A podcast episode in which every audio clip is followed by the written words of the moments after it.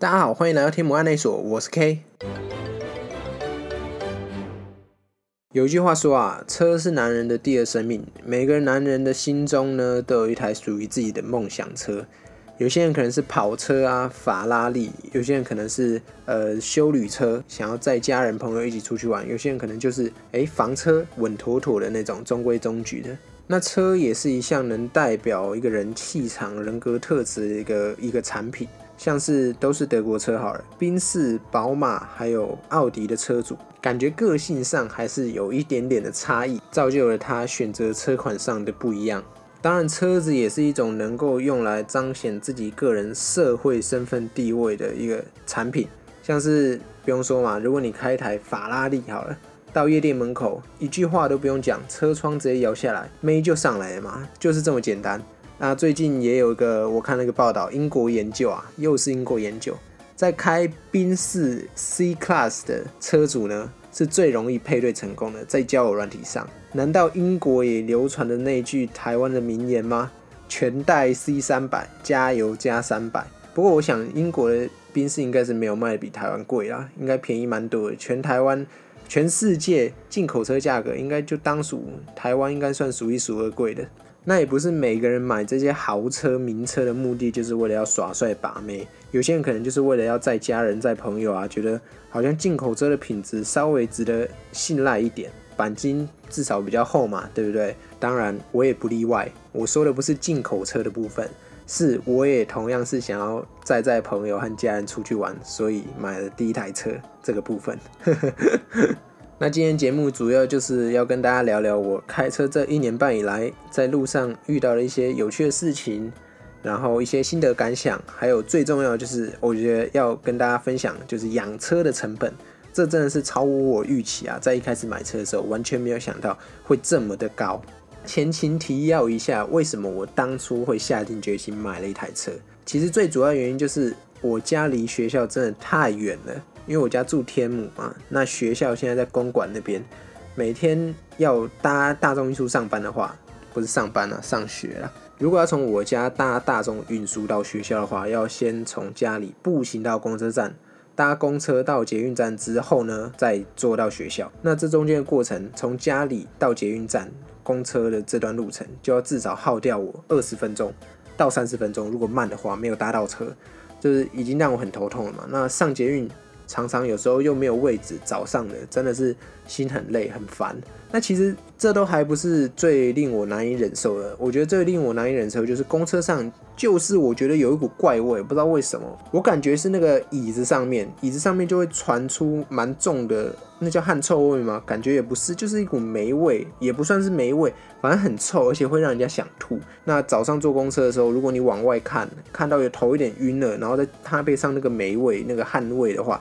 真的是做的非常的不舒服，那这一点呢，真的是大大消减了我对于学习的热情，也压制住了我去上学的动力。所以我在大三那年呢，我下定决心，我觉得这个事情不能再这样子不解决下去，我要来改变这个生态，我要来改变这个事情，为自己挺身而出嘛。所以我就很认真的打工，真的是打工打得非常勤啊，那应该说是上家教啦。一个礼拜上了大概四五堂课吧，反正就一直赚钱，然后存一点钱，然后确保自己有一个稳定的收入。后来就跟家里摊牌说，我觉得我需要一台车，那可不可以就是家里先出一半，我出一半？那后来我再慢慢还这个车贷之类的，等于先跟家里借钱了。那一开始本来说就想要一台二手车就好，因为我想代步嘛。但后来我爸想了一想，说他好像对车子也没那么了解，也不知道去哪里找二手车。怕被车行骗嘛？那我们倒不如就买一台新车，以后如果要转卖的话，价格应该会比较好。所以我就买了我的第一台车。那那时候约定呢，是一个月是七千元的车子贷款要交给我爸。我大概缴了前三个月之后，第四个月我就忘记了，我就没缴，直接装死。到现在我就没再缴过那个钱。大家看起来好像我很不负责任，但其实不是这样子的。除了这个车贷以外，这个车子所有保养啊、加油啊什么的钱都是我自己出的，我没有跟家里拿过任何一毛钱，包括税金，所以我也觉得还 还算过去嘛。之后有钱的话，我一定会把这个金额补上的。那果不其然啊，呃，有了车之后，我上学真的是变得非常有动力哇！每天早上起来也不能说是非常想上学啊，不过至少不会那么抗拒。当初我在买车的时候，我就觉得，哎，既然现在我自己有车了，时间是掌握在我自己手上，那我上学就不会迟到啦，我不用在那边等公车、等捷运什么的，我想开就开，我什么时候出发我自己决定，那每一堂课都可以准时嘛。结果事实证明，真的是大大相反啊！一个学期十八周，扣头扣尾，扣掉期中、期末考。大概剩十五周嘛，准时的次数大概一二三，三根手指头数得出来，完全是失算啊！这一点，因为我常常误判的两个地方就是，我每次都忘记我把车子停在离家里很远的地方，所以我可能是三十分从家里出发，但是其实四十分才上到车子，中间就有十分钟的差距。然后红绿灯也常常没算好，因为不规则嘛，一来一往。其实迟到的时间好像更长，有时候都迟到三十分钟。我常奇怪，我明明就提早出门啊，怎么会这样子？所以这也算是小小的失误啦，不足挂齿。那开到现在差不多一年半的时间了嘛，路上形形色色三宝大致上也都看过了啦。不过我今天还是要来抱怨一下，有些三宝真的是太过分了，这个真的是整不下去啊，危害了自己的安全，也顺便危害了别人安全。第一点，我就要来谴责是那些红牌的出租车啊，尤其是黄色车壳的那种，不要再乱切车道了。每次如果看到路边有人临时举手要拦车啊，他也不管三七二十一，反正旁边有没有车都不关他的事情，他直接跟你开切，连切三个车道，甚至是平行哦。那个那个客人已经几乎是呈跟他呈现呃，要怎么讲平行的平行的角度。他也可以想办法，可能切过去再 back 回来，就是要接到那个客人，完全不管其他车子哦。后面回堵是你家的事，反正这客人我要再定了。这个司机大哥啊，你我知道你也要糊口饭吃，但是安全还是要顾啊。如果你都是要这样子切，那我觉得你装后照镜的意义也不大，干脆直接拔掉，反正你也没在看嘛，你想切就切啊。他后面有没有装上来就听天由命，这完全是没有在遵守交通法规的。然后如果这一点的话，只有这一点那就算了。那偏偏他想快就快，他想慢就慢，他想慢下来接客你就得让他，他想要快的时候呢，你就得跟着他快。有时候如果在平面道路上，虽然没车啦，但是也不需要开到那么快嘛，你开个五六十差不多。他好像就不知道在急什么似的，就在你后面一直拼命逼车，然后然后接的超近的，然后狂闪你灯，不知道在干嘛，开超快，开到七八十。哎，我想说。出天母的那个桥叫福林桥，你怎么开的跟奈何桥一样啊？是要怎么样？要去阴间载客是不是？你不讲，我还以为你在演终极杀阵，太夸张了。人家终极杀阵丹尼尔那台，至少看起来底盘还够低，还比较稳，不容易翻。你开一台阿提斯，哇，方向盘一稍没抓稳就直接翻过去了，真的不要玩命啊，各位。那接下来这点呢，就不仅仅限于出租车，是每一台车都有可能变成是凶手啊。有些人他在买车的时候，不知道是怎么回事，哪里跟业务没有沟通好，那台车是没有选配到，还是没有标配？他用车上没有灯一样，晚上开车他不喜欢开灯，不开灯，然后跟在你屁股后面跟得紧紧的。你看那个后照镜，哇，看怎么有台车跟到后面，以为是什么藤原拓海关灯超车是不是啊？真的是超级危险的。这已经超越什么移动式神主牌了。你不开灯，你以为你是什么美国 F 十二逆中战机吗？别人都看不到你，然后你想撞谁就撞谁，根本就开上帝视角啊！我觉得如果是这样，这中华民国国防部应该聘请你去当那个高级顾问。全台湾逆中做的最好就你一个人啊！以后什么共军要打过来啊，或者要什么要反侦查，就找你啦，你就翘楚嘛，这方面精英啊。然后这还不是最扯，还有一种人比这个更夸张，恰恰好相反。这种人不知道是有夜盲症还是怎么样，他不是车灯没选配到，他完全掩饰了眼前的黑不是黑这句话。晚上没关系，日行灯、一般灯满足不了我，我直接开远光灯，就是要把整条路都照亮，大家都知道我来了。我真的不知道你把那个亮度调这么亮，你开远光灯要干嘛？是在路上寻宝是不是？路上是有宝藏吗？你你看路看这么仔细，真的是探险活宝哎！这种移动手电筒，这真的非常危险。如果你在一瞬间被那个远光灯照到，你真的是什么都会看不见。我之前看过一新闻，就是有一个驾驶啊，他就撞死了路人嘛，那最后被判无罪。为什么？因为他在撞上人的那一刹那，他其实是被对向来车的远光灯照到，所以他完全看不到自己行驶的方向和路径。所以最后就无罪释放这样子。所以千万远光灯不要乱开啊，在山上那种或大雾、视线非常不好的地方开没有关系，市区绝对不能开，太危险了。那以上三点就是我在路上遇到极度具有危险性的三宝，大概前三名吧。如果以猎人富坚义博的排行，千和乙是 B 级的话，这些三宝至少 S 级，绝对没有问题。你去看每年那种车祸造成伤亡人数就知道，这杀伤力绝对不亚于千和乙啊。接下来我们就来谈谈养一台车背后需要付出的成本大约是多少。这真的是第一年下来把我吓死了，我从不知道养这台车要这么多钱。一开始我想说就缴缴什么油费啊。大概就这样，停车费吧。但其实远远超过这些啊。不过还是可以从最基本的加油钱开始讲啊，也比较浅显易懂。哦，在这之前先简单介绍一下我的车子，刚才一直忘记讲。我开的是二零一八年的 Toyota Yaris，算是一台蛮省油、好开的小车啦，就是通勤用。那它官方数据是一公升汽油可以跑十六公里，当然这只是实验室数据。真正跑起来应该是没有办法都这样。虽然我没有非常认真的去算过它一公升能跑多少，不过以我的经验，从我家里到学校距离大约是十公里。那我这样每天来回一个礼拜开五天，我可以两个礼拜加一次油。不过这是平均来说啦，还是会受其他因素影响。比方说夏天总是会比较耗油嘛，因为冷气开的比较强。那冬天就会稍微的省油一些。如果油价以平均点来算，不要算那种极高或极低的状况，一次加油钱大约是七百五十块左右。所以一个月加两次的话。大约就是一千五百块，其实已经算是蛮便宜的啦。毕竟这台车真的非常省油。那接下来要讲的成本呢，就是不管你是大车小车都一样，要缴的钱都差不多，就是停车费。那停车费我们分两个部分来讲。白天去学校的时候，我是停学校地下停车场。那晚上下午回来家里就是随便找路边停。这两个的钱分开算的话。学校上学期和下学期的停车费稍微有一点不同，因为长度也不一样，一个是五个月，一个是七个月。但是如果停一年的话，反正就是十二个月啦。停十二个月下来，总共是八千一百块，这样算下来一个月是六百七十五，算是蛮便宜的啦。在那个区域，如果停路边的话，一定是更贵。那路边停车的话，就用比较简单的方式来假设好了。假设我一个星期会有两天完全不出门，就是停在路边。那其他时间回来的时候就是晚上，不会收费。那我们就只要算那两天的费用就好。一个小时如果是二十元，二十元乘上一天八个小时，一百六，再乘上二就是三百二十元。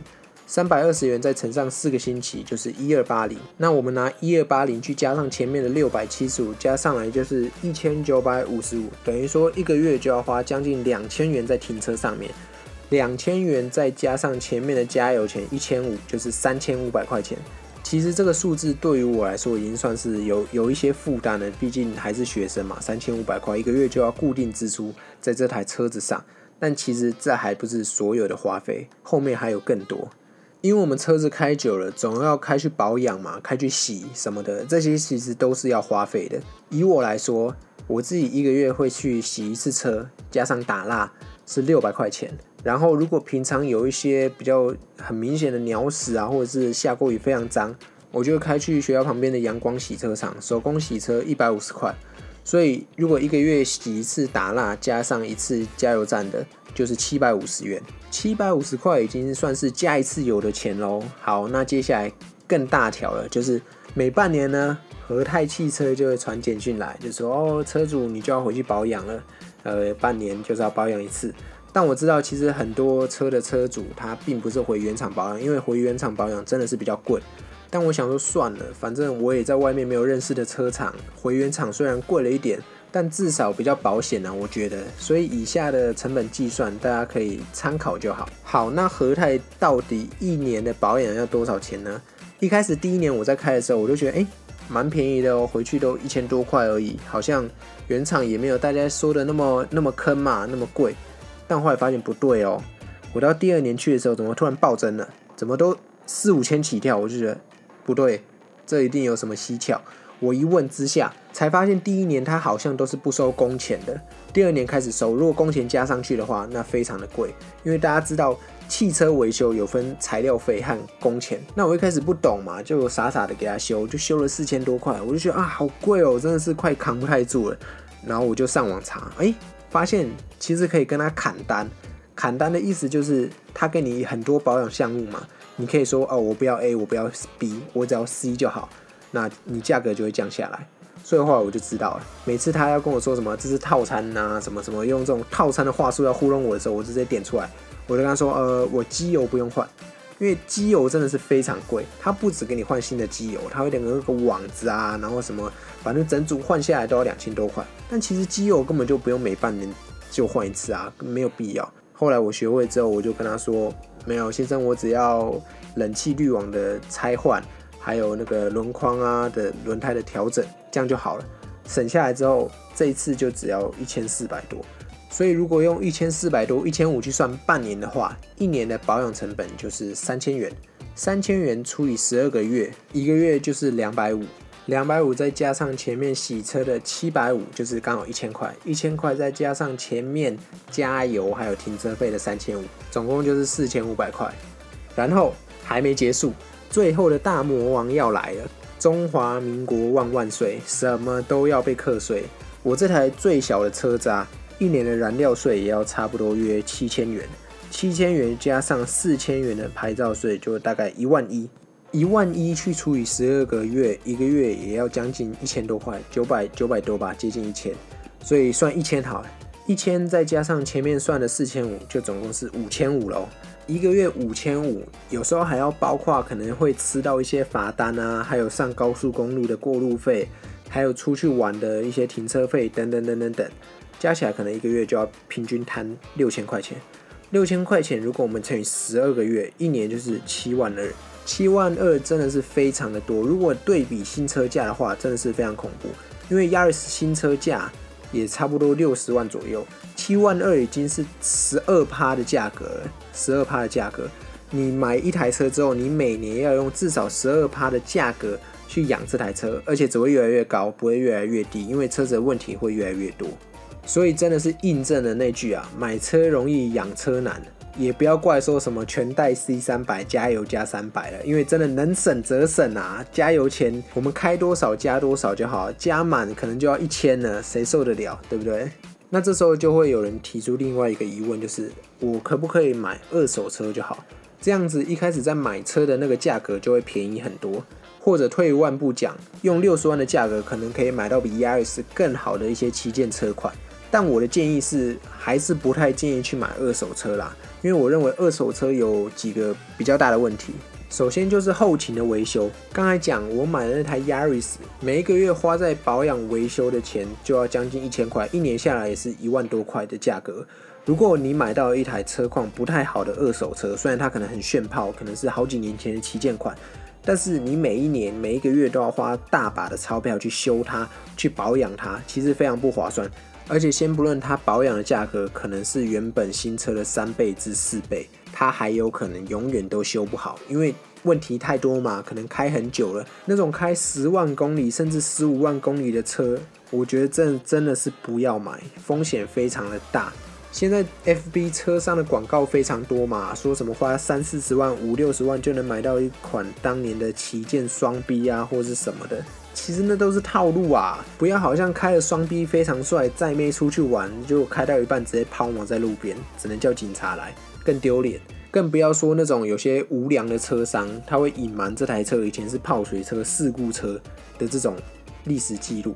哇，那整个是把自己的生命安全弃之于不顾嘛？虽然我不能说每一个二手车商、二手车行都是这样没有良心，只是想要提醒，就是如果你想要买二手车，千万要确认你有认识的人或你非常熟悉这家车行，它的诚信是值得信赖的，不然就是跟你的熟人去购买。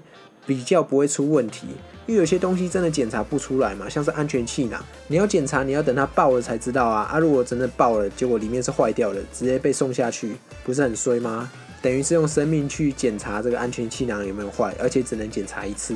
所以这也是我爸当年说，呃，他不是那么了解车子的构造啊，他也不会检查，也没有认识的车行，所以就买新车比较保险的原因。